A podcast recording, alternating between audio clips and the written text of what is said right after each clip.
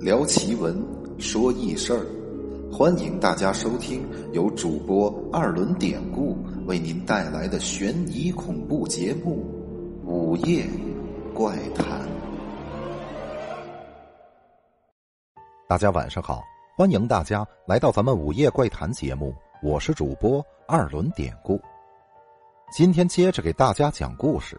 今天呢，给大家准备了两个故事小段好，咱们就闲言少叙，开始讲今天的第一个故事：漂浮的人头。话说，在我十五六岁的时候啊，那正是血气方刚、天不怕地不怕的时候，成天呢三五成群的学人家香港古惑仔。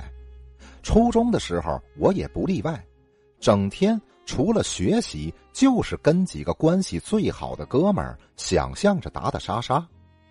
可是没想到，在之后的一次暴力事件中，我竟然遇到了十分可怕的事情。在我们学校外的东北处，有一个非常大的水塘，有人说那是以前盖房取土挖出来的大坑，也有人说呀。那就是一个天然裂开的大坑，反正日久年深，这个坑当时已经是注满了水，那里面长满了水草和芦苇，变成了一个很大的池塘了。到了夏天，这个池塘里满是青蛙、鱼和水蛇，芦苇丛里有的是蜻蜓、蝴蝶，这简直就是小孩们的天堂。每天放学后，都会有好多小孩来这儿嬉戏打闹，钓个鱼啊，捉个蜻蜓啊什么的。不过，在这个地方玩耍也是万分危险的，因为这儿的水岸非常的短，往里呢没有多远，就是几乎直上直下的陡峭斜坡。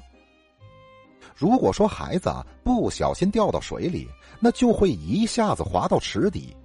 所以说。每年都会有几个孩子在此殒命，于是这儿也就成了老师、家长们谈之色变的地方。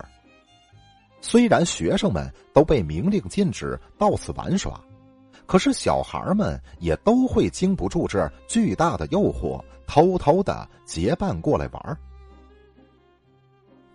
说起来。我们同班的几个好朋友以前也是这个水塘的常客，我们经常用捉来的蝗虫拴在钓鱼的钩子上，然后就用线把做好的诱饵放到水里，这样呢，我们就经常可以钓到鱼和青蛙，有的时候还能钓到蛇什么的，然后我们就在岸边上架上火烤着吃。虽然说不一定十分美味，但这总归是我们自己的劳动所得，所以大家每次都吃的挺香。再之后，转眼间到了初三的时候，我们的学习更加紧张起来，也就不经常去那个池塘玩了。而我今天要说的这一次可怕的事儿，就是发生在我这初中的最后一个学期里。说起来，那个时候不像现在呀，那五一、十一都各有七天的长假。当年的五一，我们一共也就休息三天。在平时经历了长时间周六周日补课的煎熬之后，这三天假期那简直成了我们梦寐以求的节日。五一那天，我拒绝所有朋友出去郊游玩耍的邀请，就一个人待在家里。啊，除了吃饭的时间之外，我几乎都是在睡梦中度过的。第二天早上起来，经过了头天睡足了的我呢，立刻就觉着那是神清气爽了很多。早上吃过饭，就在电视机旁美美的看起了电影。快到中午的时候，外面传来了敲门声。我打开房门一看，啊，是许洪亮来了。许洪亮呢，是我的同学，也是我的发小。此时，只见他神情沮丧的进了屋，往沙发上一坐，就不说话了。我这个时候才看清楚，在他的脸上呢，有几个地方还贴着创可贴。于是我马上就问他：“你这是怎么了啊？你跟别人打架了？”许洪亮抬起头，一脸不服气的说：“对我呀，昨天让人家给打了。”我一听，顿时就火了：“啊，什么？妈，可着这一片谁还敢说欺负到咱们的头上来了？”许洪亮就慢慢的跟我讲起了事情的经过。昨天呢，我和王鹏两个人待着没事儿，就想起来呢，好长时间没去学校那边那个水塘玩了。我们俩到那之后就开始钓鱼，我们俩正钓着了，一会儿的功夫就来了五个人，他们看我们人少，就要抢我们鱼竿，咱哪能吃这个亏呀？没两句，我们就动了手了。可是我俩哪打得过他们五个呀？大爷的！挨了顿打之后，我也不服，跟他们约好了，今天下午两点还池塘那儿见。我已经联系好了，咱们几个哥们儿，这不，我这不也找你来了吗？我一听，把桌子啪的一拍，就站了起来。这个还用你说啊？你的事儿就是我的事儿。走，妈，好好教训这帮王八蛋。说完，很快我拾掇好衣服，就和许洪亮出了门。不一会儿，我们俩又和其他几个朋友会了合。我们一共八个人，就先到一个小饭馆吃了点东西。大伙呢又互相打了打气儿。到一点半的时候，我们就来到了那个池塘的边上等着。两点刚过，许洪亮用手一指池塘对岸，说。他妈的，就是他们啊！就是他们几个。听许洪亮一说，我们大伙一看，从池塘的那边走过来七八个人，他们年纪跟我们相仿，不过呢，我们不认识，应该不是一个学校的。就这样，我们这两伙人就骂骂咧咧的来到池塘北边一块比较平整的地方。二话不再多说，就准备开打呀！我们这帮人从袖子里抽出事先准备好的铁棍和木棒，就直接冲了上去。可是对面那帮人好像没有想到我们过来还会带着家伙，他们呢都是赤手空拳的，所以一下就被我们给冲散了。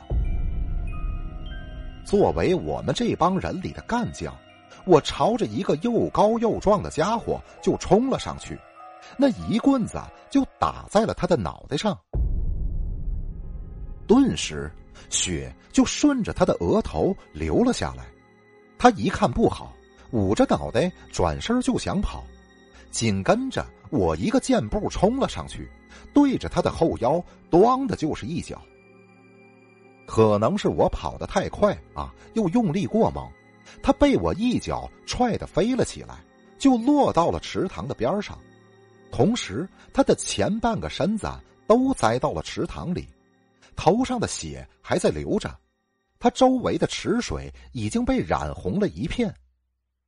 可就在我正准备跑过去再给他来几下的时候，恐怖的事儿就发生了。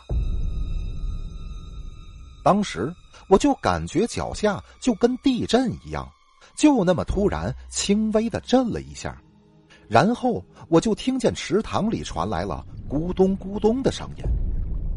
我抬头一看，只见池塘的水面上泛起了碗口大的水泡，随着水泡的破裂，一股股的黑水从下面涌了出来。可正当我看得愣神的时候，那池塘里，一个已经被水泡得发白的小孩的脑袋从水里就露了出来。我仔细看，这个小孩的脑袋眼珠子已经没了，只剩下两个黑漆漆的肉洞。他脸上的肉惨白惨白的，已经不成人形。随着人头在水里的起伏。从他的鼻孔和黑洞洞的眼孔里，再往外不断的冒着黑水。此时，因为周围的水已经被染得漆黑，所以我甚至也看不清这个头的下面是否还有个身子连着。当时这恐怖的一幕，岸上的其他几个人也先后都注意到了，大家都停了下来，全都惊恐的注视着这个水里的人头。当时刚才被我打倒、趴在水边的那个人。他也好像察觉到了什么似的，他慢慢的抬起头，随即也发现了那个东西。现在趴在池塘边的这个傻大个他头发上的水和头上流下来的血依旧混合着，顺着他的脸就滴到了池塘里。那红色的血水已经慢慢的扩散到了那个头颅的旁边，也就在这个时候。突然，那个头转向了雪水飘过来的方向，他竟然开始向那个趴在河边依旧流血的人飘了过去。几乎与此同时，岸上的几个同伴马上朝那个人就喊：“快他妈起来！快离开池子边上！”那个人自己也发现情况不对了。那个原本面朝别处的头颅，这个时候正用漆黑的眼睛看着自己，并且向自己游了过来。当时不知道是他流血过多没有力气，还是被吓得没法动弹了，他就那么愣愣的用惊恐的眼神盯着那个头颅，慢慢的靠近。所有的人都急得不行啊！可是因为距离比较远呢，又都束手无策。可在所有人当中，那就属我离得最近了。当时我想也没想的就冲了过去，我一甩手就把握在手里的木棍朝着那个人头扔了过去。我顾不上看棍子是否打中那个人头，就赶紧把池边那个人的腿抱了起来，往岸上面拉。见我开始拉人，之后又跑过来几个人帮我一块儿把那个人抬了起来。之后我们迅速的头也不回的就赶紧离开了那个水塘。当我们跑到一个比较安全的地方，那都累的一下子就坐在了地上。现在大伙儿是再也没有心思动手了。我回头问许洪亮。刚刚刚才你站的地方高，那那个东西最后怎么样了？许洪亮喘着粗气儿说：“啊，那个东西他妈真是邪了呀！你拿棍子扔他的时候，他竟然还他妈在水里躲了一下。等你们离开水边之后啊，他又慢慢的沉回了水里，之后就没影了。你说这这他妈是不是水鬼呀？”我摇了摇头。别瞎说啊！这青天白日的，哪来的水鬼呀？可能是啊，谁们家淹死的死孩子吧？可许洪亮不服气的说：“靠，你他妈见过淹死的人能这样循着血腥味儿追过来的吗？”是啊，我被许洪亮这么一问，也回答不上来了。这的确是太邪门了。正所谓不打不相识，我们先前还打架的两伙人，这会儿也慢慢的熟识了起来。